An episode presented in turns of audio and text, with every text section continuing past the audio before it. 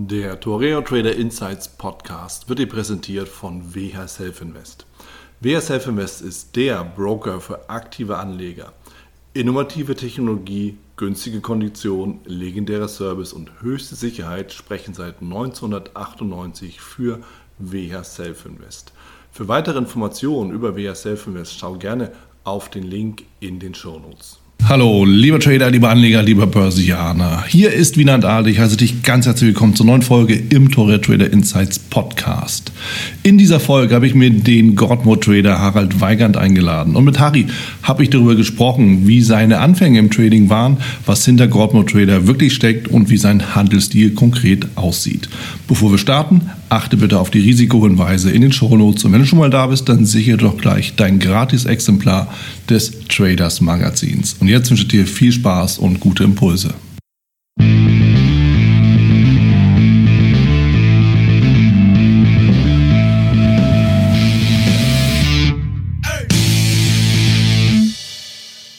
Harald Weigand ist bei mir. Harald Weigand kennst du, kennt ihr natürlich aus dem God Mode Trader. Harald Weigand ist der Gründer tatsächlich von God Mode Trader. Und wie es zu dem ganzen Portal und den ganzen Services gekommen ist und was Harald Weigand eigentlich mal vorhatte, das werden wir jetzt direkt von dir selber auch erfahren. Harry, ich freue mich, dass du mit dabei bist im Podcast und erstmal willkommen.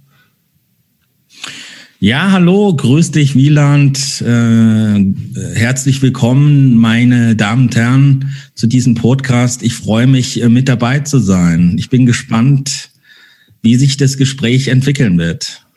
Und ich erst, lieber Ari, und ich erst. Dann steigen wir direkt ein. Und die erste Frage, die mir dazu natürlich gleich in den Sinn kommt, ich hatte es eben kurz angedeutet, du hast ja eigentlich ganz was anderes gemacht. Du bist ja nicht, wie die meisten von uns offen gesagt, du bist ja nicht originärer Trader oder Händler, sondern eigentlich bist du ja mehr am Menschen orientiert als an der Maschine, oder? Ja, ich habe ursprünglich Medizin studiert.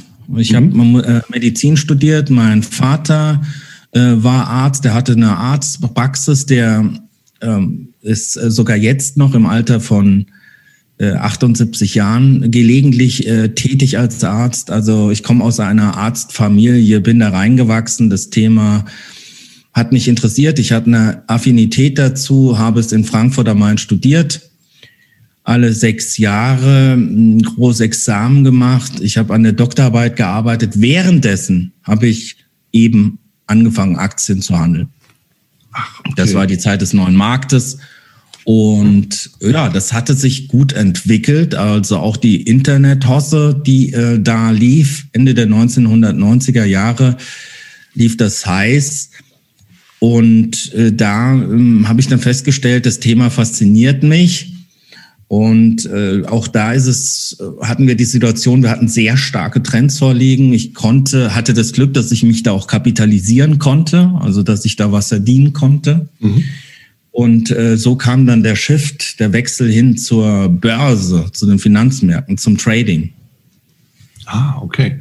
Hast du es jemals bedauert, nicht Mediziner dann, also wirklich Arzt tatsächlich geworden zu sein? Mediziner bist du ja, aber eben dann nicht Arzt in der Praxis mhm. sozusagen? Ja, ähm, nein, wirklich nicht.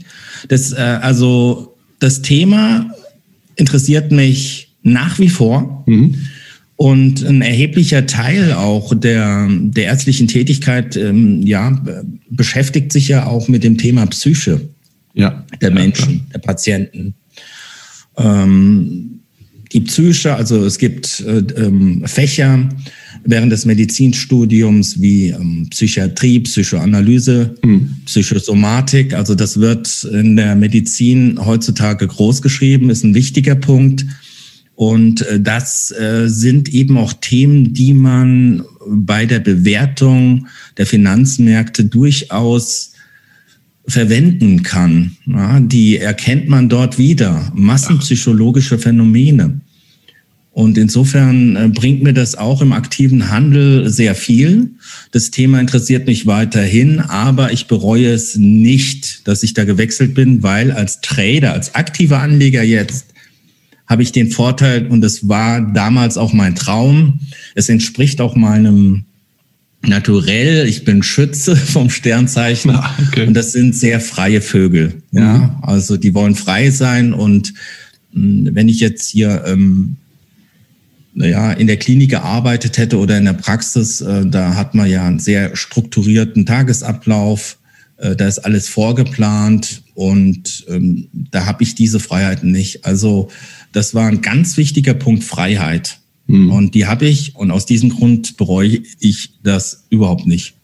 Ja, kann ich persönlich gesehen nachvollziehen. Bin selber, jetzt bin ich kein Schütze, aber ich bin äh, praktisch sehr, sehr freiheitsliebend und äh, das ist im Endeffekt auch einer meiner höchsten Werte, wenn es darum geht, äh, was, was wirklich mich antreibt. Und das stimmt, als Trader, als Anleger, als aktiver Anleger können wir, und das ist eine Chance, das ist kein Muss, das ist eine Chance, den höchsten Grad der Freiheit erreichen. Nämlich, wie formuliere ich es gerne, ähm, 4D, ja, also finanziell, räumlich, zeitlich, persönlich. Ja, also kannst du ja alles machen im Endeffekt, mhm. wenn du willst. Aber von genau. daher kann ich das durchaus nachvollziehen, dass du da dementsprechend dran geblieben bist. Erzähl mir doch mal von deinen Anfängen. Neuer Markt, da sind ja viele reingegangen und viele waren erfolgreich. Ja. Danach nicht ja. mehr. Bei dir war es dann offenbar anders. Genau. Wie waren also, deine Anfänge? Das war, also ich habe mehr so die US-Internetwerte gehandelt. Das mhm. waren damals also auch schon die Amazon, die Cisco, Yahoo, CMGI. Äh, das waren äh, die Titel, die damals gehandelt wurden, äh, die auch eifrig intensiv besprochen wurden auf Aktienforen mhm. und eher weniger jetzt der neue Markt. Aber das waren ja letztendlich auch ähnlich dynamische Trends, ähnliche Entwicklungen, die sich da abgespielt haben. Und was da sicherlich bemerkenswert ist, und ich weiß jetzt nicht, äh, deine Zuhörer, in wie, wie tief sie in der Materie drinne sind. Ja, also was jetzt wirklich aktiven Handel angeht, äh, Trading anbelangt, ähm, ich bin ja technisch ausgerichtet, mhm. technisch ausgerichteter Trader. Technische Analyse, charttechnische Analyse äh, spielen ähm, eine ganz wichtige Rolle bei der Bewertung der Märkte und die Bewertung der Märkte ist nun mal die Grundlage des Handelns. Mhm. Ähm, ich bin dann nämlich schnell während dieser Phase damals ähm, ähm, äh, zu diesem Thema gekommen. Das war damals noch nicht so en vogue, so gebräuchlich wie heute. Ja. ja also da war man noch ein, äh, ein Außenseiter mit dieser Thematik. Ja. Und man wurde nicht wirklich ernst genommen. Also Damals konzentrierte sich alles auf das Interpretieren von fundamentalen Nachrichten, von fundamentalen Hintergrundinformationen. Äh, Value, der Value-Ansatz wurde gefahren, Value-Analyse. Äh, und ich bin da relativ schnell, das muss ja auch irgendwie mit meiner, mit meiner, ja, Denkweise zu tun haben. Mhm äh, bin dann relativ schnell ähm, zu dem Thema technische Analyse gekommen. Also, dass ich mir Charts anschaue, Kursverläufe, Zyklen, Saisonalitäten, Volumenentwicklungen, Kursmuster, Patterns, äh, Candlestick-Formationen. Also das, was ich da auf dem Bildschirm sehe, wie sich die Kurse entwickeln.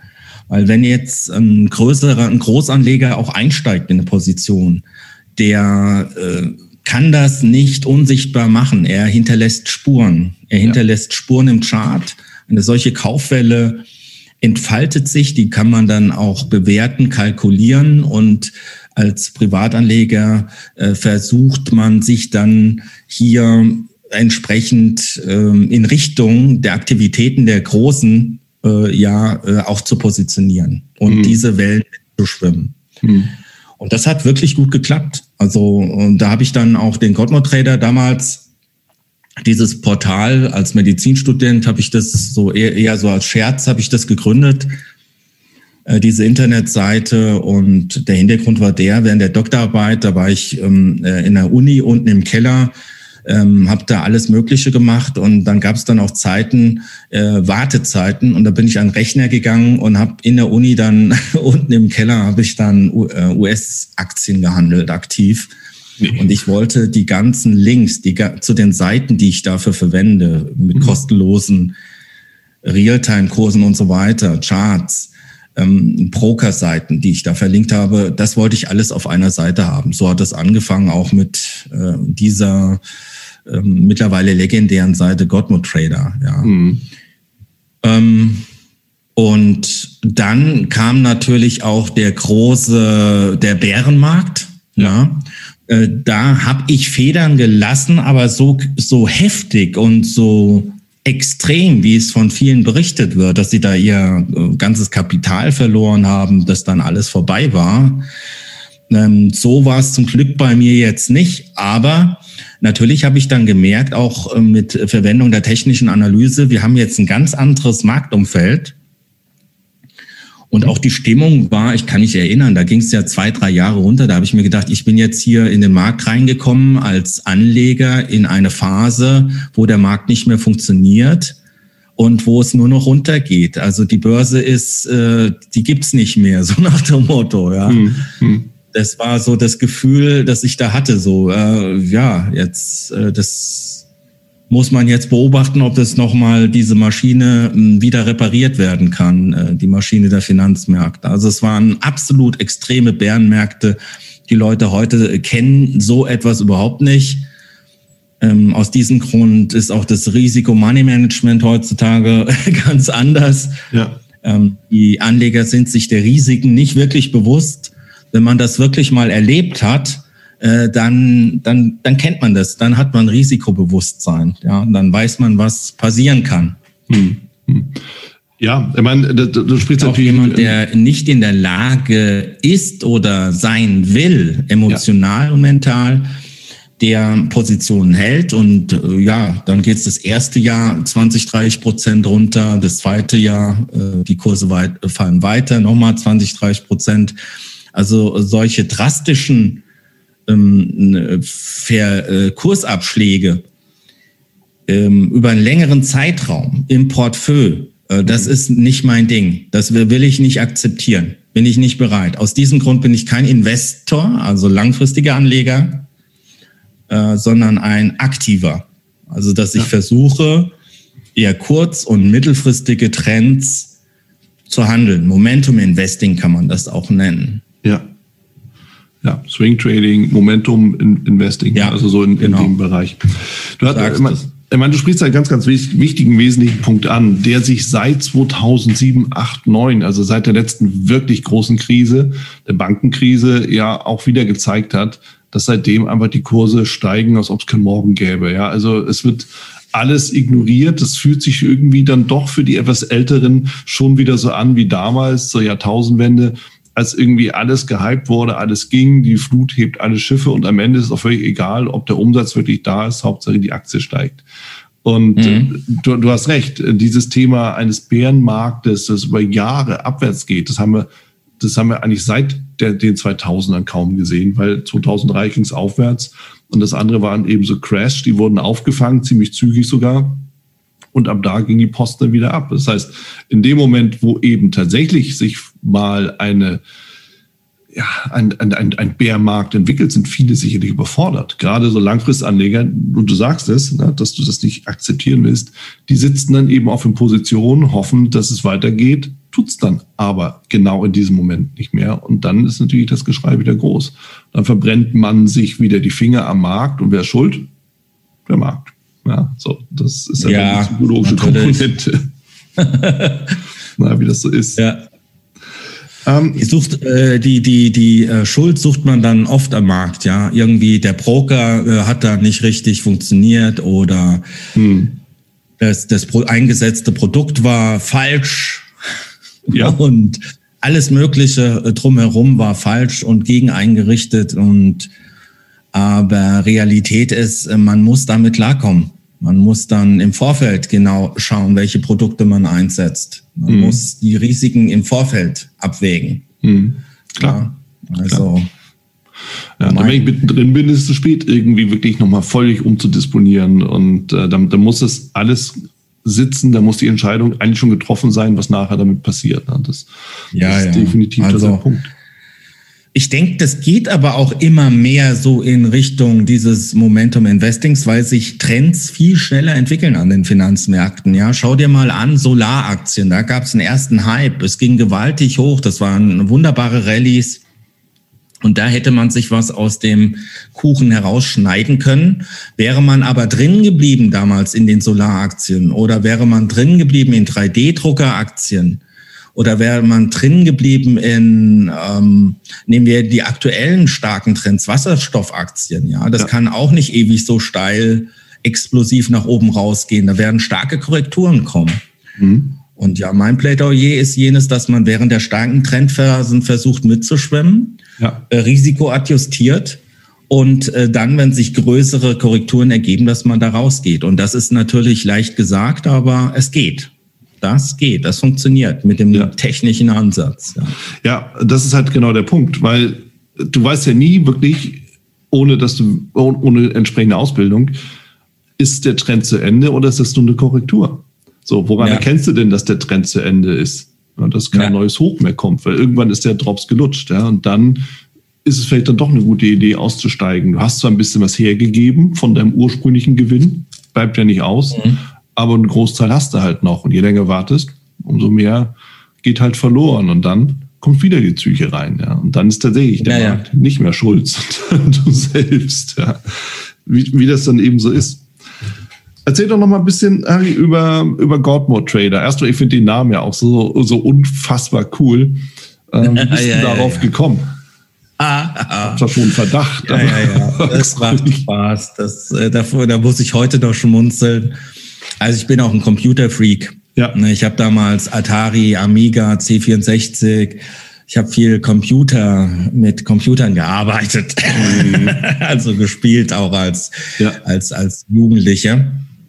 Und über das Spielen äh, kommst du dann eben ähm, näher mit dieser Technik in Kontakt. Ja. Also ich sehe durchaus auch äh, Vorteile, äh, wenn Jugendliche sich damit beschäftigen. Mhm. Äh, so war es nämlich bei mir. Ja, also mhm. mit äh, das Thema Computer hat mich fasziniert, Internet hat mich fasziniert, um jetzt so die ganz großen Überbegriffe zu zu wählen hier. Und natürlich dann auch der Handel, der Handel über das Internet. Ja, das war ja ähm, vor meiner Zeit lief das noch über Fax und telefonisch ab, äh, auch vor deiner Zeit. Ja. Also das äh, war dann so der genau zu unserer Zeit, als mit dem Internet losging, ja, Internethandel, direkter Handel, in Echtzeithandel, ja, ähm, Handeln auch mit Leverage. Mhm. Mm, ja, äh, was war, äh, was war jetzt nochmal genau die Frage? Also wie es, wie es losging oder? Wie du auf den Namen gekommen bist. Ach so, mit den Namen. Ja, ja, ja, ja, ja. Also, Gottmut Trader, äh, Medizinstudent. Also ich habe dabei, wie gesagt, auch mit Computern mich be äh, beschäftigt. Und äh, in dem Zusammenhang gibt es in Computerspielen eben den sogenannten God Mode. Ah. Das ist eine Tastenabfolge, äh, die man da eingibt, geheim Mhm. Und äh, wenn man äh, diesen Code kennt, äh, ist man in der Lage, in einem Computerspiel dann, äh, da ist man unendlich stark, unendlich schnell, unverwundbar, ja, also wirklich mit einem Schmunzeln äh, zu sehen, das Ganze, God No Trader, unverwundbar handeln, äh, Gewinne machen. Ja. Ähm, das ist nämlich genau nicht möglich. Ja, also Risiko ist da, man muss das Risiko abwägen äh, können und, und ähm, aktiver Handel ist, ist schwierig, muss man sagen. Gerade am Anfang ist es schwierig, um mhm. da reinzukommen, das zu verstehen, das zu erlernen, weil äh, da spielen viele Faktoren eine Rolle, die ein angehender, aktiver Anleger so nicht erwartet. Auch die Fallstricke äh, der, der Psyche, ja, Angst und Gier, äh, da ist man gefangen äh, zwischen diesen beiden ähm, emotionalen Regungen. Ja. Und äh, das ist unglaublich stark. Ja, wenn man da auch äh, zu nah dran ist, gerade diejenigen, die jetzt auch zu kurzfristig handeln, aus meiner Sicht, ja, äh, die werden dann ja regelrecht von den Kursen äh, aufgesogen, ja, und, und äh, also die haben ja richtig diese Kursbewegung auch im Blut dann, also dass sie mhm. so nah dran sind, dass das so stark die Emotionen dann auch mh, hm, beeinflussen kann, ähm, dass da Fehlentscheidungen eben getroffen werden. Ja, ja, ähm, wirklich professionelle Arbeit in jedem Beruf eigentlich, äh, die, die läuft rational ab und nicht emotional. Ja ich, ich notiere mir das gerade, weil das ist wirklich eine Aussage, die nehme ich gleich als Headline für das Gespräch, falls Sie noch irgendwas, was noch Besseres kommt. Professionelle mhm. Arbeit ist rational, finde ich super, weil es genau das natürlich ist. Emotional treffen wir zwar Entscheidungen, aber rational ja. müssen wir sie eben umsetzen, ja. Und, und das ist etwas, was gerade, und du hast völlig recht, im Daytrading oder im, im, im sehr kurzfristigen Trading halt immer wieder reinkommt. Du siehst einfach dein Geld kommen und gehen. Und das ist etwas, das musst du lernen als Trader. Da musst du eben mit, an, mit, mit umgehen können um dann mhm. eben auch die richtigen Entscheidungen zu treffen oder eben auch bei der gemachten Entscheidung zu bleiben, ja, im Sinne des Szenarios. Ja, deshalb, also ja, ne, God Mode, äh, deshalb, ich hatte ja den Verdacht, ne, dass du da so ein Gamer auch bist und äh, da so ein bisschen das. Ja, ja. Natürlich. Da rührt es her. Das ja. rührt tatsächlich daher. Und der God Mode Trader, dieses Portal hat sich ja dann wirklich gut entwickelt. Zugriffe nahmen immer weiter zu. Mhm. Wir haben immer mehr Content, also Inhalte angeboten, Kurse angeboten. Ähm, und, und das war die Anlaufstelle letztendlich für aktive Anleger im deutschsprachigen Internet. Und ähm, mit dem Namen, ja, äh, Godmore Trader, ja, ähm, damals die ABN AMRO aus den Niederlanden, äh, dieser Emittent, der hat uns da wirklich auch geholfen. Das war unser erster große Werbekunde. Ähm, äh, die äh, ja die die das Ganze akzeptiert haben ja also dass sich aus dem eigentlichen Scherz eines eines Studenten bei der Namenswahl äh, dieses Portals, äh, dass ich dann so äh, etwas Großes entwickeln konnte. Und dann kamen nacheinander, also wir hatten dann wirklich alle Emittenten, alle Banken als, als Kunden, als Werbekunden. Und damals war dieses Werbegeschäft, äh, diese ähm, Internetwerbung aus dem Finanzbereich war sehr hoch gepreist. Also das war ein sehr gutes Geschäft und mh, mm, ja, so, so hat sich der Godmo Trader entwickelt. Und mhm. alles alles ist im Fluss, gerade auch im Internet. Die Trends äh, bewegen sich enorm schnell. Man muss wirklich auf der Hut sein und aufpassen, schnell reagieren können. Wenn man da stehen bleibt, ist das nicht gut. Ja, und äh, jetzt auch mit dem Godmo Trader, wir haben uns da sehr weiterentwickelt. Ja, also äh, immer neue Ideen dann eingebracht. Wir haben äh, immer geschaut, äh, in welche Richtungen äh, sich äh, die Trading-Szene auch entwickelt und wir waren eben dann nicht so stark auf den, das war nur eine Facette bei uns, dieser ausgeprägte Intraday-Handel. Mhm. Weil meines Erachtens die Wahrscheinlichkeit für einen Anleger im Intraday-Handel Geld zu verlieren, äh, die ist einfach enorm hoch. Also sagen wir mal von, von 20, von 20 äh, Tradern äh, ist einer dann dabei, der wirklich nachhaltig gut äh, da ähm, äh, Geld, wirklich gut äh, Geld verdient. Von mhm. 20 einer. Das ist so mein, äh, so meine Richtgröße. Ja, also die, komm mal wenn, wenn da. Leute fragen, ja, ich, also teilweise kommen Studenten dann auch äh, zu mir und sagen so, ja, ich will Daytrader werden und ja. will das jetzt morgen umsetzen und das Studium schmeiße ich da äh, so, äh, also verwerfe ich jetzt? Und dann sage ich, um Gottes Willen, mach das auf keinen Fall. Also das geht nach hinten los. Ja? ja. Ich komme komm mal da rein, Harry, weil das ja. ist natürlich genau die Frage, warum? Warum, warum funktioniert es denn aus deiner Sicht nicht? Warum ist es für viele praktisch unmöglich oder schwer zumindestens? Daytrading. Im kurzfristigen meinst du jetzt? genau, Im ganz kurzfristig kurzfristigen? zu handeln und damit erfolgreich zu sein. Kurzfristig handeln kann mhm. ja jeder, nur erfolgreich sein eben nicht. Warum? Mhm. Im ganz kurzfristigen ist, äh, das ist jetzt äh, subjektiv klar, mhm. ähm, aber habe ich den Eindruck, dass die Signallage, also valide Signale, Signalkonstellationen, äh, da weniger ergiebig ist als in allen Zeitebenen darüber. Da entstehen viel mehr Fehlsignale. Der Hintergrund ähm, könnte sein, dass Intraday natürlich ganz andere Aktionen ablaufen ähm, was die Intraday-Bewegung anbelangt, als jetzt auf Sicht von Wochen. Ja, wenn du zum Beispiel eine Aktie hast, die ein belastbares Tief, ein Korrekturtief ausbildet innerhalb von Wochen, hat dieses Korrekturtief eine, hat einen Wert, hat eine Bedeutung, ja, es ist belastbar. Wenn aber Intraday ein kleines zyklisches Tief im 15-Minuten-Chart jetzt entsteht, so eine kleine äh, äh, Bodenkerze, ein kleines Korrekturtief, äh, der Wert ist gleich null. Ja, also das kannst du überhaupt nicht vergleichen. Das ist kein belastbarer kleiner Boden dann. Ja? Mhm. Also von daher ähm, ist einfach die Umgebung, ja, die, die Umgebung, die Mechanismen intraday sind meines Erachtens andere als die, ne, die man dann in dem kurz- bis mittelfristigen Zeitfenster hat, also sprich so auf Sicht von Tagen, Wochen, Monaten. Mhm. Da hast du bessere Signale, validere Signale. Ja, das ist, das ist der Grund. Das ist meines Erachtens der Grund. Und Intraday arbeiten ja viele, das fängt ja an mit dem Sekundenhandel, mit dem Skype Trading. Ja. Da hast du ja keine Patterns, da hast du die Ranges, ja, hast einen mhm. Range Breakout, da hast du, ähm, das ist also sehr kryptisch. Das sind sehr einfache Signale so gesehen, die du da hast. Und diese äh, Signale ähm, in größeren Zeitebenen sind äh, eben viel weniger kryptisch. Ja, also mhm. die kannst du viel besser beschreiben. Da hast du viel mehr Details. Das hast du intraday nicht. Mhm. Ja.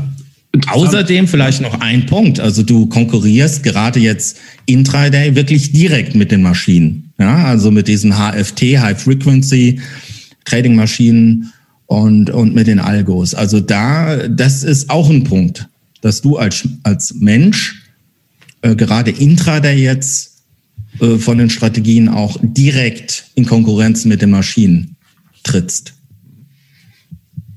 Ja. Ja, wo, wobei es natürlich schon so ist, die, die, und das ist ja, genau, das ist aber auch die Frage. Wenn du auf den Chart schaust, die Bilder sehen ja immer gleich aus. Intraday genauso wie End of Day oder Wochenchart und so. Ne? Du siehst die Formation nur, wie immer, du siehst ja erst im, im, im Nachhinein. Und ich glaube, was für viele wirklich so ein Punkt ist, dass sie, wenn sie zum Beispiel im 5-Minuten-Chart unterwegs sind, dass die Signale eben auch nur für den 5-Minuten-Chart gelten. Wenn du in den Tag guckst oder der Tag selber ist die Kerze eine, ja, rot oder grün oder irgendwas dazwischen, also Doji bis, bis hin zur vollen Kerze.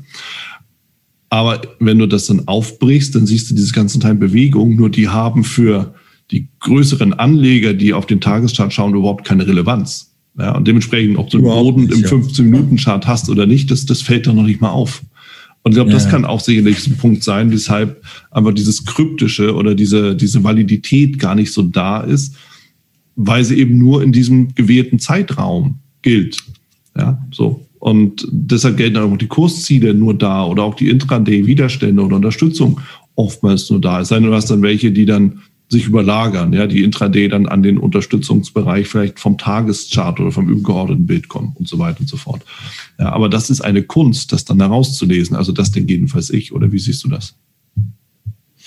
Was, was sicherlich auch noch eine Rolle spielt, ist, ähm, die äh, du hast, wenn du Signale in größeren Zeitebenen handelst, also auf Sicht von Tagen und Wochen, hast du mehr emotionalen Abstand zu dem Geschehen.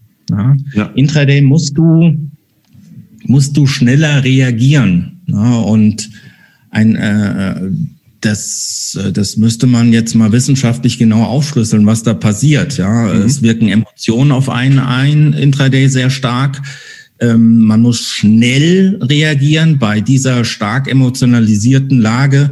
Mhm. Ähm, dann kommt noch hinzu, ähm, dass äh, meines Erachtens auch man braucht wirklich dann, äh, wenn man in 3D handelt, wirklich eine sehr schnelle, sehr stabile Leitung, Internetleitung, Internetzugang.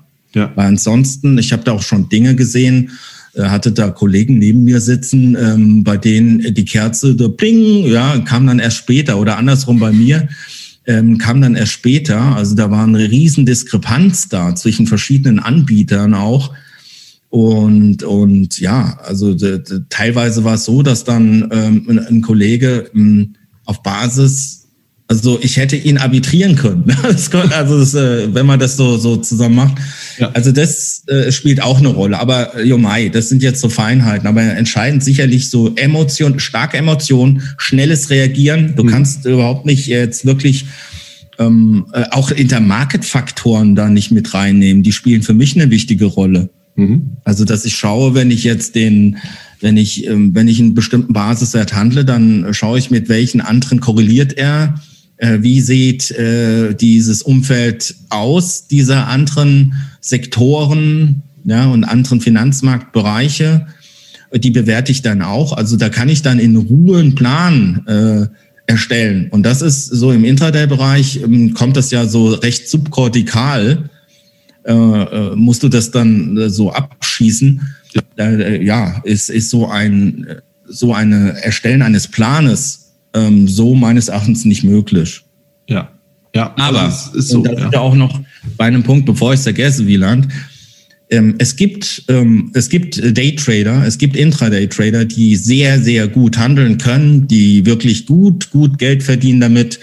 Und äh, äh, das, das sollte man auch erwähnen. Ja, das sollte ja. man auch erwähnen. Ich möchte jetzt nicht das Thema Intraday-Handel ähm, so allgemein grundsätzlich allen madig machen. Jeder kann das ja mal probieren.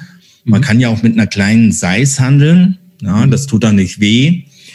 Und, und jeder Mensch ist anders emotional und rational gestrickt. Jeder muss sehen, muss sich erstmal orientieren, muss schauen, was gibt's denn für Handelsmöglichkeiten und was ist das Richtige für mich. Und das, was für mich persönlich das Richtige ist, muss nicht für, für dich oder für jemand anderen, für die Zuhörer das Richtige sein. Voila. Also diese Genese ähm, des, des, des persönlichen Handelsstils, äh, das ist so, das ist eine Entwicklung. Mhm. Und das ist ein Orientierungsprozess. Und irgendwann ähm, ähm, äh, landet man dann bei dem, was für einen selbst das Richtige ist.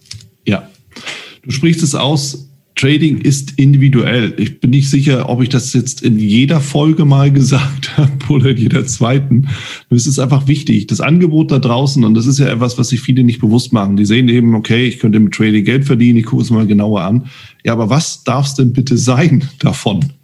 Von diesem ganzen Universum, das wir auch bedienen können, ja. Und du kannst ja gleichzeitig Intraday-Handel betreiben, genauso wie du gleichzeitig eben auch End-of-Day und und, und alles andere dazwischen machen kannst.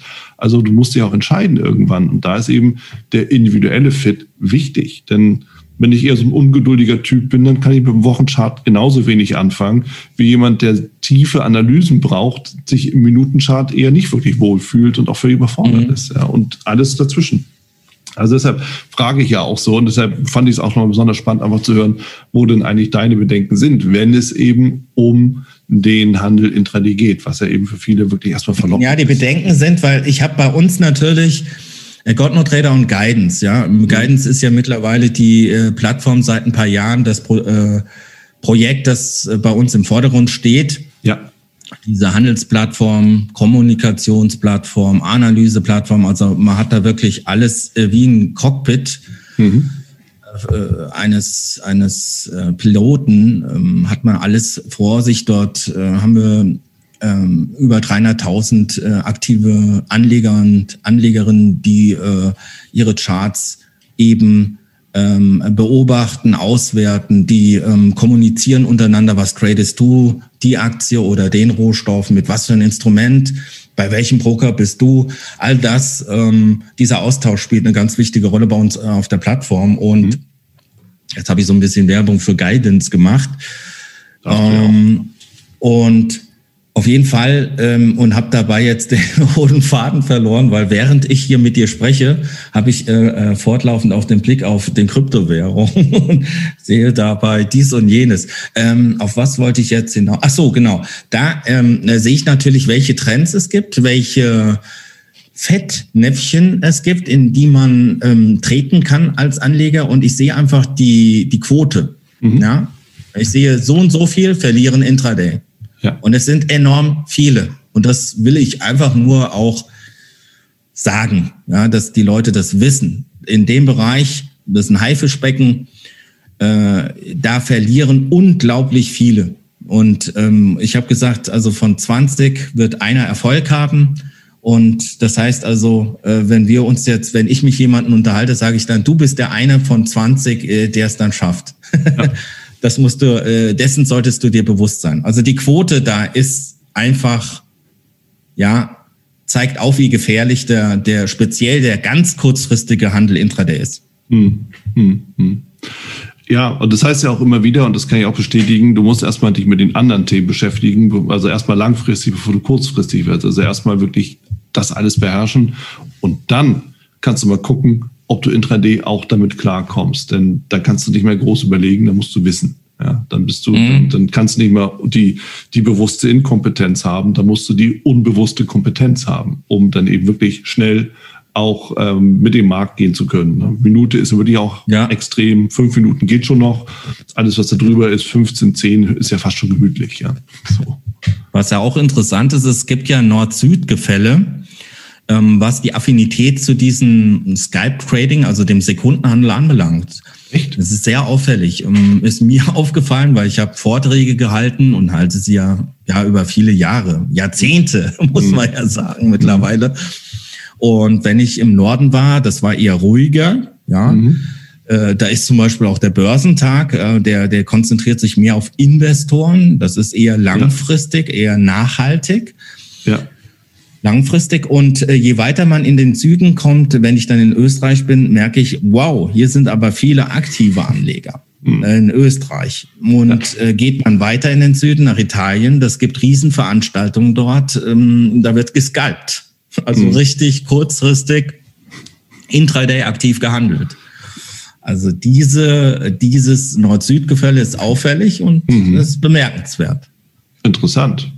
Das hätte ich ja. tatsächlich jetzt nicht so erwartet, weil ich kenne natürlich die Nordlichter besser als die Südlichter, aber mhm. das hätte ich in der äh, Konsequenz jetzt tatsächlich auch nie erwartet. Interessant. Aber ja, so, so hat ja irgendwie jeder, jede Region auch seine Spezialitäten. Und ich glaube, das ist ja nicht nur dann, wenn du von, von Nord nach Süden gehst, sondern auch von, von äh, Westen nach Osten beispielsweise.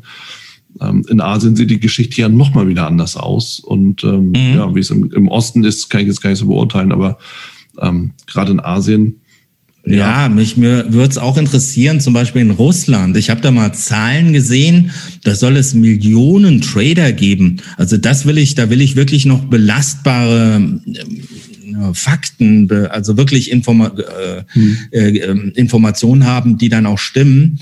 Weil Millionen Trader, also wirklich aktive Trader, das wäre ja wirklich das wäre ja dann erheblich mehr als, als jetzt in, in, im deutschsprachigen Internet. Ja, mhm. also.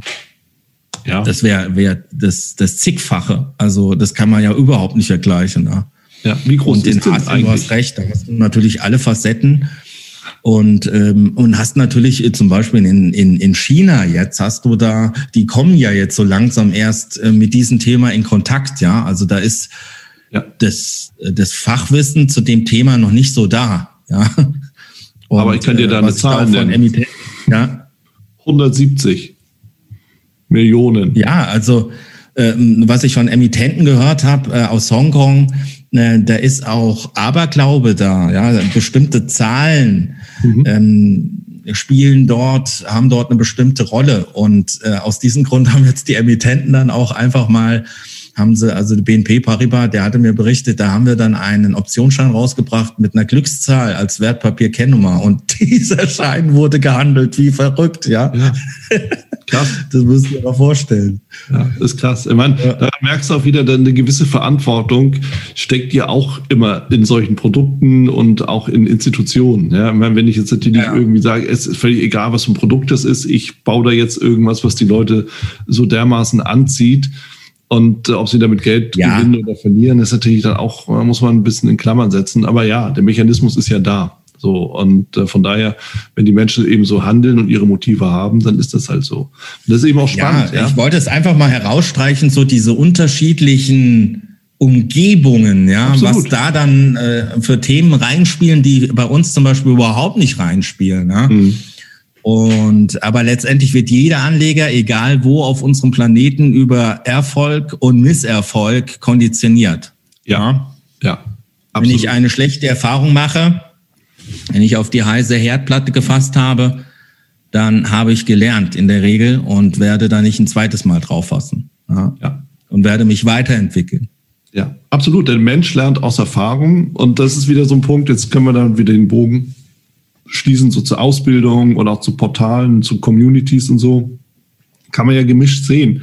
Aber genau dieses Thema, der Mensch fasst auf die heiße Herdplatte und stellt fest, sie ist heiß. Am Ende, und das ist eben so der Punkt, was können wir denn machen, wenn wir ausbilden oder wenn wir beraten oder coachen oder eben an die Hand nehmen oder so einen Dienst anbieten? Wir können immer sagen, hey, pass mal auf, wenn du darauf fasst, ist heiß, musst du aufpassen. Was machen die Leute? Natürlich fassen sie da drauf, weil sie glauben es ja nicht, oder? Das heißt, wir können sie immer nur sensibilisieren, aber die Erfahrung müssen sie trotzdem selber machen. Das Einzige, was wir verhindern können, ist, dass die Fallhöhe einfach zu hoch ist und die Herdplatte zu heiß ist oder die Hand zu lange drauf liegt, oder? Was meinst du? Mhm. Absolut, aber diese Ratschläge, die man da geben kann und die ich auch ähm, bei Guidance, äh, da habe ich einen sogenannten Desktop, also sprich, das ist ein Kanal. Mhm. Da folgen mir jetzt gerade aktuelle Zahl, ich schaue gerade drauf, während des Gesprächs 44.360 wow. äh, Traderinnen und Trader folgen mir da jetzt und das geht also sehr steil hoch diese Kurve. Mhm. Ähm, ist übrigens jeder, der hier zuhört, ist eingeladen, einfach meinen Namen im Internet mal eingeben, Harald Weigand, da kommt sehr viel und da ist dann auch ähm, sehr schnell der Hinweis zu diesem Guidance Desktop. Und ja. da gebe ich viele Ratschläge und ähm, so ein Ratschlag ist viel wert. Also auch allein einfach die Information. Äh, viele wollen in den Intraday-Bereich gehen und denken sich, oh, Zeitraffer, ich kann da schnell reich werden, es geht schneller. Oh. Mhm. Und dann mhm. werden so Rechnungen ähm, äh, angestellt. Ja, wenn ich jetzt in drei Tagen zwei Prozent mache, dann kumuliert gesehen so und so und so und dann kann ich mir in sechs Wochen kaufe ich mir mein Ferrari. Ja, ja, ja. Mhm. Also diese ja, äh, das ist ja noch Träumerei. Ja, das ist Träumerei und hat mit der Realität nichts zu tun. Ähm, da, das ist auch ein ganz wichtiger Punkt, realistische Rendite, Vorstellungen haben, was ist möglich. Und ähm, diese Ratschläge sind meines Erachtens schon viel wert. Auch der Hinweis, äh, die Quote derer, die verliert im äh, aktiven Intraday-Handel, ähm, die ist, äh, ist leider ähm, ja äh, nicht zugunsten äh, dessen, der sich da drin versuchen will. Ja, also mhm. die meisten verlieren. Und wenn, wenn ähm, eben ein angehender Anleger diese Information gesteckt bekommt, mhm. dann wird er sich da auch vorsichtiger bewegen. Ja? ja. Das, denke ich, ist schon mal ein wichtiger Punkt. Oder wenn man sagt, pass mal bei dem Broker auf, die verkaufen ihren Orderflow an äh, HFT-Buden und an Hedgefonds. Ja. Mhm gerade jetzt hier bei diesen Zero Brokern großes Thema. Oder aber, wenn man sagt, äh, wenn du das handeln willst, äh, dann schau mal, dann geh direkt über ein Future. Oder aber, ach, es gibt so viele, auch diese emotionalen äh, Fallstricke, wenn man die äh, erwähnt und äh, das macht dem Leser äh, diese Thematik dann bewusst, aha, das habe ich doch schon mal erlebt. Oder, mh, in, in dieses Fahrwasser möchte ich mich nicht begeben und, und solche Sachen. Also ja. diese Ratschlag, Ratschläge sind meines Erachtens schon, schon wirklich wertvoll. Und ob dann jeder diese Erfahrung wirklich all in, also vollständig, intensiv dann durchleben muss, das sei dahingestellt. Also das bezweifle ja. ich. Also, ja. Wenn genau. man vorgewarnt ist. Genau, das ist, das ist ja immer auch so die Idee und das, das, äh, die kommen natürlich auch aus der Beobachtung heraus. Dass du kannst den Leuten erzählen, was du willst, die machen es trotzdem. Aber die Frage ist, in welcher Intensität. Ja, so. Und da haben wir mhm. ja eh schon viel geholfen, in dem Sinne, dass du zumindest mal einen Hinweis geben konntest. Und wer Fehler macht, merkt, okay, ich bin nicht der Einzige, der die Fehler macht. Es muss auch einen Grund geben, dass man die macht. Also soll ich mir lieber was anderes überlegen. Ja. Na, so. Und das finde ich, äh, ist letzten Endes ja auch ein ganz, ganz wichtiger Punkt. Also, du hast es ja eben schon gesagt, es hat sich natürlich viel auch verändert im Markt. Auch seitdem du dabei bist, das ja über, über Jahrzehnte jetzt schon, gibst du Vorträge, hältst du dem, dementsprechend auch immer wieder so ein bisschen das Publikum bei Laune, machst deine Analysen, stehst auch ähm, in der Öffentlichkeit und du kennst den Markt. Du kennst den Markt zum einen von der Seite der Dienstleistungsanbieter, aber auch von der Seite der Trader und natürlich auch von der Seite des institutionellen, was dann eben Broker oder Emittenten angeht. Wie hat sich der Markt aus deiner Sicht denn verändert in den letzten 10, vielleicht 20 Jahren? Hm, wie hat er sich verändert? Also falls er sich verändert hat. Ja, also ich muss sagen, ähm, ähm, für mich jetzt zum Beispiel zum Positiven, weil wahrscheinlich durch die durch diese ständige Erfahrung, äh, die man macht mit bestimmten Patterns, mit bestimmten Signalkonstellationen und mit dem intensiven Betrachten und Bewerten von Charts und Kurseläufen, ja, ähm, äh, das, äh, ja, also die, also ich habe den Eindruck, dass bestimmte Signale valider, also sogar besser geworden sind, besser lesbar und äh, mit einer höheren Trefferquote. Ja, das ist cool. Äh, letztendlich geht es ja hier darum, auch um Wahrscheinlichkeiten auszutarieren. Mhm. Ja, wie wahrscheinlich ist, dass sich jetzt hier die Apple weiter nach oben bewegt. Ja, und ähm, in der aktuellen Situation habe ich da verschiedene Patterns, äh, die ergeben Cluster. Äh, die Signallage ist inhomogen, also es gibt ein Pro und Contra, man wägt ab, äh, kann aber ähm, ziemlich eindeutig aus meiner Sicht aktuell sagen, ähm, da kommt noch was nach oben. Es ist noch nicht fertig, da kommt noch was. Ich habe eine gute Signallage und das ist so mein Eindruck. Vielleicht bin ich da jetzt im Handel durch die vielen Jahre einfach besser geworden, aber auch, das kann ja auch sein, dass die Signale in den Zeitebenen, in denen ich ja den Markt handle, also Tage, Wochen, Monate, dass die da bei liquiden Basiswerten besser geworden sind. Mhm. Das ist äh, eine Erfahrung, also eine positive Erfahrung, weil ich kenne auch viele Trader, die mir sagen, ah, das ist ja äh, schlimmer geworden, das funktioniert ja nicht mehr und, und solche Sachen. Und da muss ich sagen, das ist bei mir, also was ja, das kann ich so nicht unterschreiben. Das kann ich so nicht unterschreiben. Das ist genau das Gegenteil. Das also der Eindruck ist der vielleicht auch, früher habe ich weniger gewartet. Also äh, heutzutage warte ich, bis dann ein Signal da ist. Und wenn keins kommt, dann mache ich keinen Trade. Früher war es vielleicht so, dass ich dann äh, wenn eine Zeit lang kein Signal im Dau war oder im Gold oder im Öl, dass ich mir gesagt habe, gut, dieses Signal, das ist jetzt nicht 1a, diese Konstellation, die ich hier jetzt sehe, mhm. aber ich mache den Trade. Ja? Und ähm, ähm, mit der Zeit bin ich dazu übergegangen, immer mehr zu warten, also bis wirklich ein sehr gutes Signal da ist. Bis wirklich ein sehr gutes Signal da ist und bei bei besonders validen, bei besonders guter Signallage ist es bei mir auch so, dass ich das Risiko durchaus etwas aufmache, dass ich da eine größere Position aufbaue auch. Weil ich eine erhöhte, eine höhere Wahrscheinlichkeit habe, als ich den Ziel, das, das Ziel ähm, ins Trade bringe. Nein, nein, andersrum, dass ich den Trade ins Ziel äh, bringen kann. Ja. Also ich warte länger, bis wirklich dann eine Signalkonstellation im Chart eines Titels hier auftaucht. Und ähm, nehmen wir ein Beispiel, insbesondere bei DAX-Aktien muss man da lange warten, bis man da wirklich ein gutes Signal hat. Mhm. Und äh, wenn man das akzeptiert, dann, dann funktioniert es auch. Also das ist so eine Entwicklung, die ich sehe, also schönere Signale. Mhm. Ja, schön. Vielleicht hat es das auch äh, was damit zu tun, dass die Notenbanken äh, mit ihren geldpolitischen Maßnahmen viel drastischer mittlerweile reagieren auf, auf Unwegsamkeiten, auf Probleme, die sich auftun, als es früher der Fall war. Mhm. Und äh, die Reaktion auf äh, die, äh, das Platzen der US-Immobilienblase, die äh, Bankenkrise, die Finanzkrise im Jahr 2007, 2008, die kam ja schlagartig, schlagartig und massiv. Es war ja sehr drastisch, was da gemacht wurde. Und wenn man sich jetzt mal anschaut, im, am ja, Beginn des Jahres 2020, ähm, das Corona-Thema kommt plötzlich auf. Die Märkte statistisch gesehen in den USA rutschen so schnell ab wie noch nie. Mhm. Also das waren sehr rasche Preisabschläge, die wir da gesehen haben an den Märkten und unglaublich schnell unglaublich intensiv dann die Reaktion der großen Notenbanken, US-Notenbank, die EZB, die Bank of Japan etc.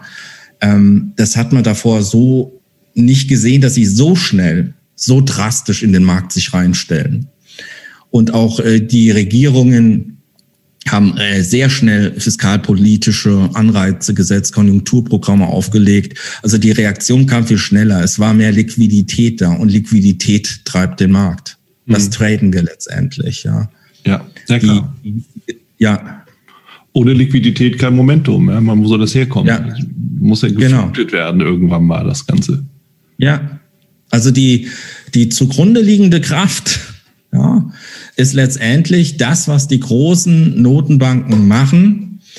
Ähm, wenn äh, sie defensiver agieren, bedeutet das auch für den Trader, dass er weniger Signale äh, voraussichtlich im äh, Chart sehen und traden kann.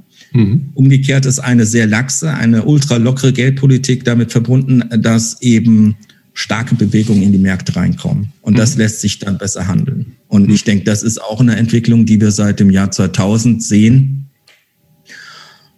dass man nicht mehr bereit ist, seitens der Regierung, der Notenbanken, ein Real, also in der Realwirtschaft entstehende Probleme äh, oder andersrum, ähm, an den Finanzmärkten entstehende Problematiken ähm, ähm, sich umgreifen äh, oder sich ausdehnen zu lassen in die Realwirtschaft. Also dass man da ganz schnell ähm, äh, massiv dagegen ähm, ja, äh, reagiert. Und und das und eben nicht auch bereit ist, hier so ganz drastische Finanzmarktkorrekturen einiger Jahre, wie wir sie eben gesehen haben, ab 2000 oder ab 2006, 2007. Also ab 2000 ist der DAX, der ist ja zeitweise um 70 Prozent gefallen in den Jahren ab 2000. Das muss man sich mal vorstellen. Ja. Und äh, der Dow Jones äh, oder und der S&P im Rahmen der Finanzkrise haben die sich in etwa halbiert äh, innerhalb von ein, zwei, ja, drei Jahren. Ja. Und äh, das lässt man so nicht mehr zu. Äh, also so ganz drastische Marktkorrekturen über einen längeren Zeitraum, weil das hat Auswirkungen auf die Realwirtschaft und das versucht man eben zu vermeiden. Hm. Hm. Ja hört sich plausibel an und ist auch offensichtlich. Ja. Man, sprach ja immer schon auch wieder vom Plunge Protection Team, ja, das dann irgendwie genau dann, dann eingreift, wobei man sich sich sicherlich nicht vorstellen sollte, dass da irgendwie Leute in Tarnanzügen auf einmal Aktien kaufen, sondern ja, das ist ja. trotzdem halt irgendwie äh, der Markt. Das sind so Erklärungsversuche, ja. Ja, genau. Ja, ja. Und von Broker-Seite, was hast du da beobachtet? So wie, wie, oder in, inwieweit gab es denn da Veränderungen oder ist alles gleich geblieben? Was sagst du dazu? Ja, also wir hatten ähm, neben dem Aktienhandel damals, da ist man noch, hat man vornehmlich Aktien gehandelt, Ende der 1990er Jahre. Mhm. Ähm, dann kam das Thema der Knockout-Produkte, also der Hebelzertifikate. Ja. Knockout-Produkte. Ähm, sehr einfach verständliche Produkte, ähm, Produkte, die ja, wo dann richtig Volumen reinkam. Da ist der deutsche Markt zusammen mit den im Hongkong, was diese Hebelprodukte anbelangt, der größte weltweit. Das mhm. muss man mhm. sich mal vorstellen. Mhm. Wow. Deutschland und Hongkong bei diesen sogenannten Knockout-Produkten. Riesiger Markt ist da entstanden. Der Privatanleger war, äh, der aktive Privatanleger war da in der Lage, äh, ja, auch Basiswerte zu handeln, auf die er davor überhaupt gar keinen Zugriff hatte. Mhm. Ja, da sind auch Basiswerte handelbar im Rohstoffbereich, die äh, davor Privatanlegern nicht zugänglich waren. Das war ja. ein Gebiet, das wurde nur von den institutionellen, von Großanlegern beackert. Mhm. Also Zugang, Marktzugang zu unterschiedlichsten Segmenten, äh, die man davor nicht handeln konnte. Und äh, das ist also ein Riesenbereich auch geblieben, Knockout-Produkte. Darüber hinaus kamen dann die CFDs noch hinzu. Auch das keine Eintagsliege, hat sich ganz gut entwickelt. Mhm. Und auch da gab es eben die Möglichkeit, äh, Zugriff auf Märkte zu haben. Zum Beispiel, nehmen wir mal jetzt CO2-Emissionsrechte, kannst du da über CFDs handeln. Na, machen wir gerade auch, weil mhm da haben wir eine gute mittelfristige Signallage, ja. Mhm. Also ich handle alles außer bei Rohstoffen, Agrarrohstoffen. Da gibt es die gesellschaftliche Diskussion über den Sinn äh, dieser des Handels, äh, spekulativen Handels auch ähm, dieses Bereichs. deswegen lassen wir das aus. Ja, wenn ja. die Gesellschaft das haben will, dann ist es so. Wobei ich selbst der Meinung bin, aber das klammern wir jetzt äh, mal aus, ja. Das ist halt meine individuelle Meinung. Aber ich akzeptiere die, den Konsens im Grunde genommen in der Gesellschaft, die sagen, nee, das äh, soll nicht stattfinden, ja. äh, Agrarrohstoffe zu handeln. Aber ich selbst bin der Meinung, dass ein Landwirt, der will sich abhatchen und für den ist Liquidität wichtig. Und wenn ich als Trader Liquidität liefere und äh, eben auch aktivere ähm, äh, Marktteilnehmer da unterwegs sind und für höhere Umsätze sorgen, dann ist es für diese äh, ja, Rohstoffproduzenten, für Landwirte etc., äh, ist es eigentlich gut. Und wenn wir uns ähm, die ultralangfristigen ähm, Preisverläufe anschauen von Weizen, von Mais, von Reis, von ähm, Orangensaft, von Baumwolle und so weiter, dann stellt man fest, das sind nicht jetzt Jahrzehnte alte Aufwärtstrend, das sind sehr zyklische Bewegungen. Ja. Es gibt mal, es geht ein paar Jahre hoch, ein paar Jahre runter, ein paar Jahre hoch, ein paar Jahre runter. Das sind also eigentlich äh, Jahrzehnte alte große Ranges, ja, die seitwärts laufen. Und das ist im Grunde genommen äh, dann auch ein klarer Hinweis darauf, dass ähm, ja spekulatives Kapital hier jetzt nicht zu einer Veränderung dieser Bewegung geführt hat. Mhm. Aber sei es drum, das ist jetzt so ein, ein, ein Teilbereich, ein kleiner, und äh, den ähm, klammern wir aufgrund äh, dieses gesellschaftlichen Konsens aus. Aber ansonsten ja. hat man Zugriff auf Eisenerz, Industriemetalle. Mhm. Auch, da, auch die ähm, kann der Privatanleger mittlerweile komfortabel handeln, eben, eben indem er Knockout-Produkte oder CFDs äh, handelt. Und das finde ich ist, ist eine Riesenmöglichkeit, die eben der ganz normale Anleger auch hat. Finde ja. ich gut. Ja, kann ich zustimmen. Ich habe es mir irgendwann für mich als Demokratisierung des Handels genannt, ja, dass irgendwie wirklich alle daran teilnehmen können, was ein Vorteil ist. Natürlich auch gleichzeitig verbunden mit der Gefahr, wenn du daran teilnimmst, hast du besser eine Idee, was du da machst. Unter ja. dem Aspekt, Harry, und dann können wir so langsam biegen wir jetzt in die Schlussgrade ein. Jetzt gibt es ja viele Veränderungen, gerade auch von administrativer bzw. von steuerlicher Seite in Deutschland, die auch intensiv diskutiert wurde und immer noch auch wird. Wie was meinst du, wie kann sich denn die Finanzindustrie, aber auch die, die Dienstleister in der Finanzindustrie oder ne, die, wie wir ja alle sind, wie können wir uns darauf einstellen? Was wird das für Auswirkungen haben und was bedeutet das für den aktiven Handel? Ja, das äh, ist zum Beispiel ein äh, Faktor, der gegen den aktiven Anleger arbeitet. Ja, mhm. die neuerlich, äh, die steuerliche Behandlung jetzt von Knockout, was jetzt unmittelbar auch ansteht, da wird es noch Neuigkeiten geben, äh, sicherlich in den nächsten Tagen, Wochen. Die finalen konkreten äh, Informationen zu dieser Thematik, aber CFDs, Futures, ähm, Knockout-Produkte, also Hebelprodukte, ähm, äh, Optionsscheine, ähm, da wird es nicht mehr möglich sein, in der Form, äh, wie man das gewohnt war, bisher Verluste gegenzurechnen. Ja. Mhm.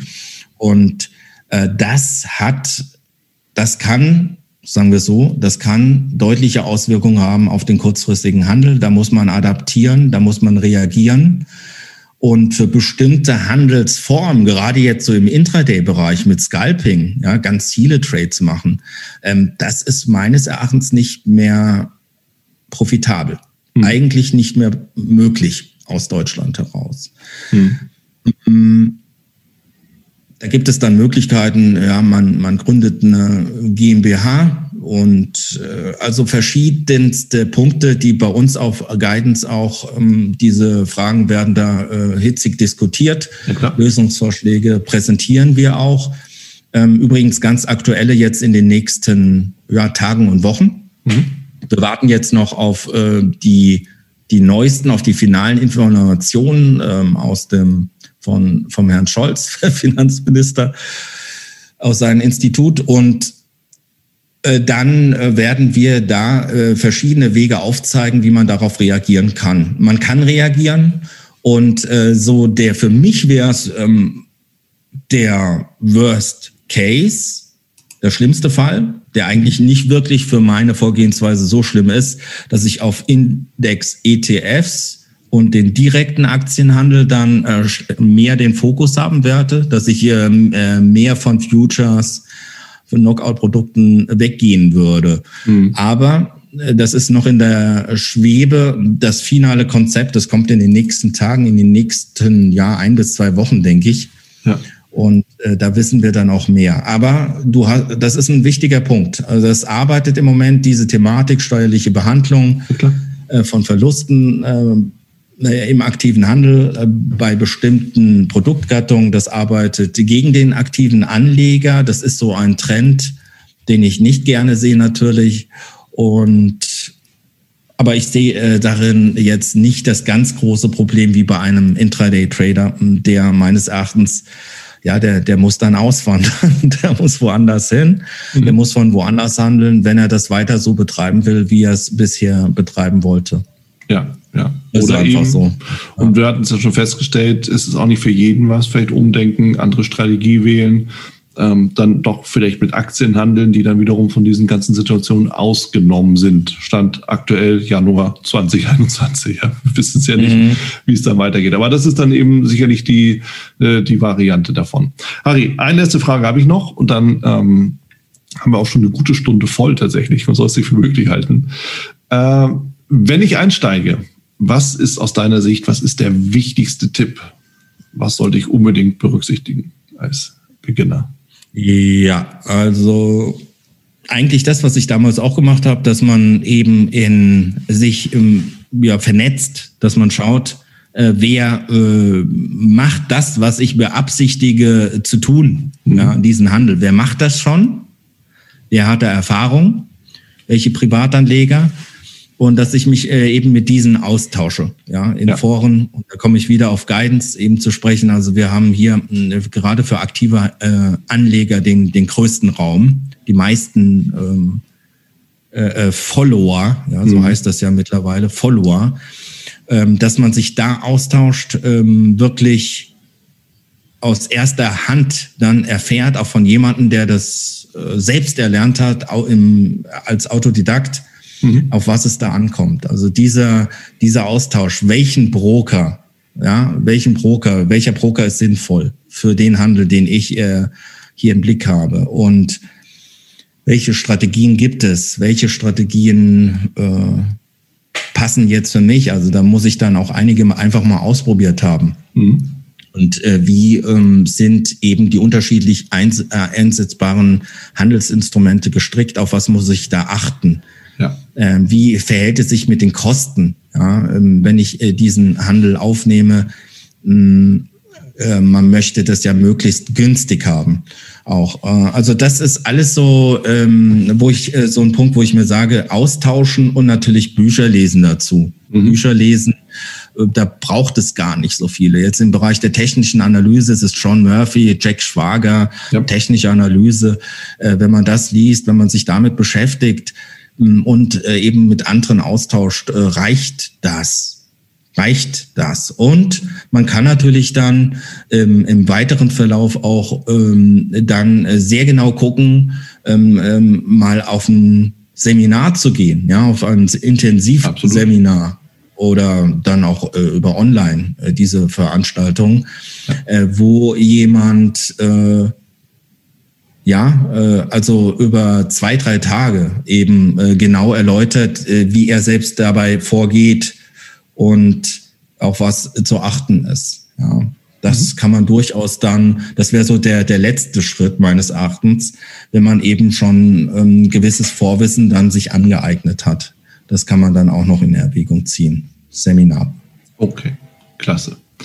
Harry, vielen, vielen lieben Dank für deine ganzen Inputs und ähm, ja, für einmal den Gesamtabriss sozusagen über rund 20 Jahre Börse, Trading, Erfahrung, ein bisschen mehr noch dann bei dir, aber auch die Veränderung. Und ich finde, ähm, du hast viele Dinge auf den Punkt gebracht, die doch einigen durch den Kopf gehen und wo sich viele Fragen stellen. Dafür nochmal wirklich vielen, vielen lieben Dank. Und ich kann nur sagen, ich freue mich, wenn wir uns das nächste Mal wiedersehen. Ne, vielleicht auf der World of Trading oder an, an anderer Stelle. Aber bis dann erstmal. Jawohl ja, hat mich gefreut. Vielen Dank für das mir entgegengebrachte Interesse und euch allen Erfolg im Handel. Das war's auch schon wieder hier im Torero Trader Insights Podcast. Ich freue mich, dass du dabei warst und ich wünsche dir natürlich viel Erfolg bei der Umsetzung der Impulse denn äh, wenn wir über Impulse sprechen, dann heißt es natürlich auch für dich, dass du überlegen musst, wie kann ich das in meine persönliche Praxis am besten auch umsetzen, adaptieren und dabei halt eben alles Gute, viel Erfolg. Wenn dir der Podcast gefällt, dann äh, teile ihn auf jeden Fall mit deinen Freunden, Bekannten und all denen, ne, von denen du weißt, dass sie sich für Börsenhandel und Trading interessieren. Hinterlass mir gerne auch eine Bewertung oder schick mir eine E-Mail, wenn du mit mir in Kontakt treten möchtest. Folge mir auf Facebook und vergiss nicht den Newsletter zu abonnieren der Torero Trader School, um eben immer auf dem aktuellen Stand der Dinge zu sein, was Veranstaltungen, Ausbildung, Schulung, Vorträge oder auch neue Artikel angeht. In dem Sinne freue ich mich aufs nächste Mal gemeinsam mit dir, wünsche dir viel Erfolg, alles Gute, bis zum nächsten Mal bei Torero Trader Insights, dein Wieland Alt. da du ja noch da bist, ich will dich nochmal einladen in die VTRD. Schau mal vorbei, vtrd.de. Schau dir an, wo die Regionalgruppen sind und ob die Webinare vielleicht auch nochmal interessant sind. Dann werde gerne ein Mitglied bei uns.